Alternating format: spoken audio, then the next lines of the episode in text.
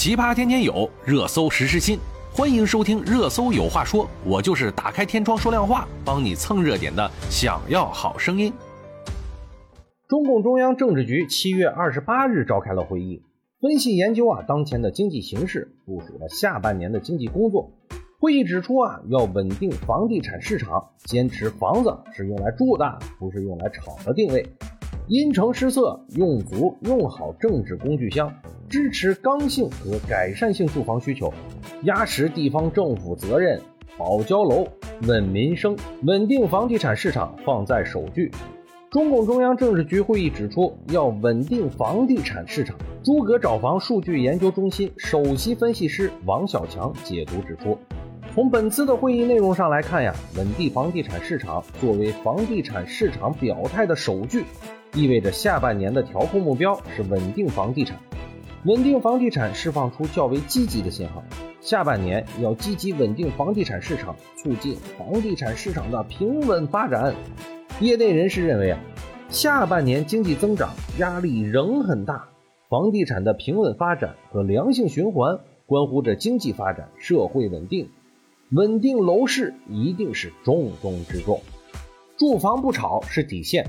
因城施策，用足用好政策工具箱。中共中央政治局会议指出，坚持房子是用来住的，不是用来炒的的定位。因城施策，用足用好政治工具箱，支持刚性和改善性住房需求。五八安居客房产研究院分院长张波解读称，在二零一六年底首提“房住不炒”之后，这一政策坚定不移落实。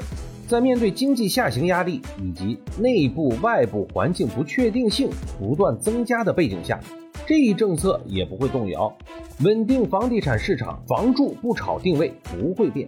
贝壳研究院市场分析师刘丽杰解读指出，今年以来，全国超过百城出台了住房支持政策，支持合理住房需求。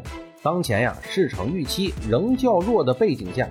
预计下半年地方支持性政策仍会进一步加码，但底线仍是房住不炒。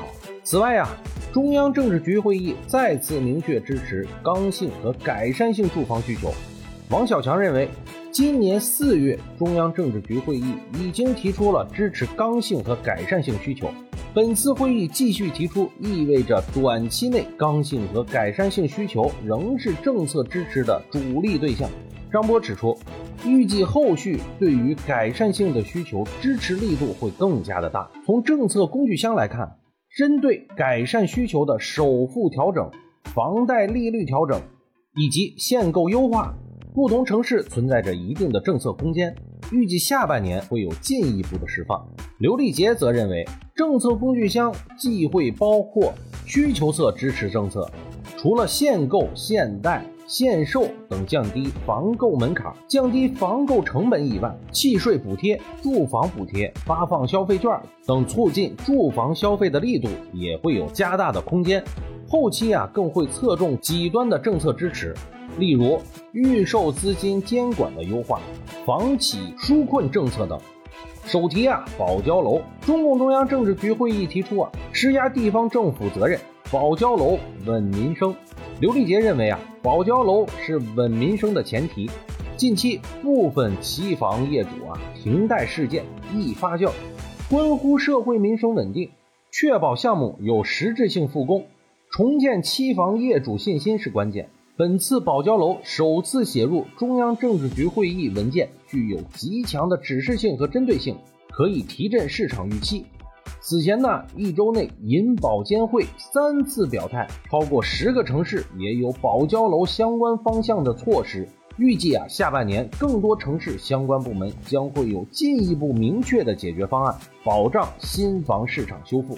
直信投资研究院资深研究员马红认为，按照政治局会议的要求啊，下半年的重要任务之一是要施压地方监管责任。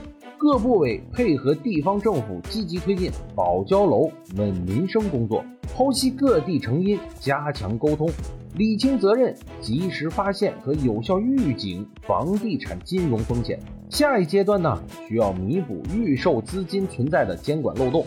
确保房企预售资金用于房地产项目的建设，保障工程款按期支付。中指研究院指数事业部市场研究总监陈文静解读指出，整体来看呀，稳地产对稳经济尤为重要。当前呀，房地产市场仍面临着较多的不稳定因素，短期时间内啊，政策优化调整力度仍有望加大，供需两端的政策均有空间。重点呀，关注二线城市政策改善带来的需求释放。同时呢，需要看到当下行业焦点在保交楼，只有保交楼才能稳定民生、稳定预期。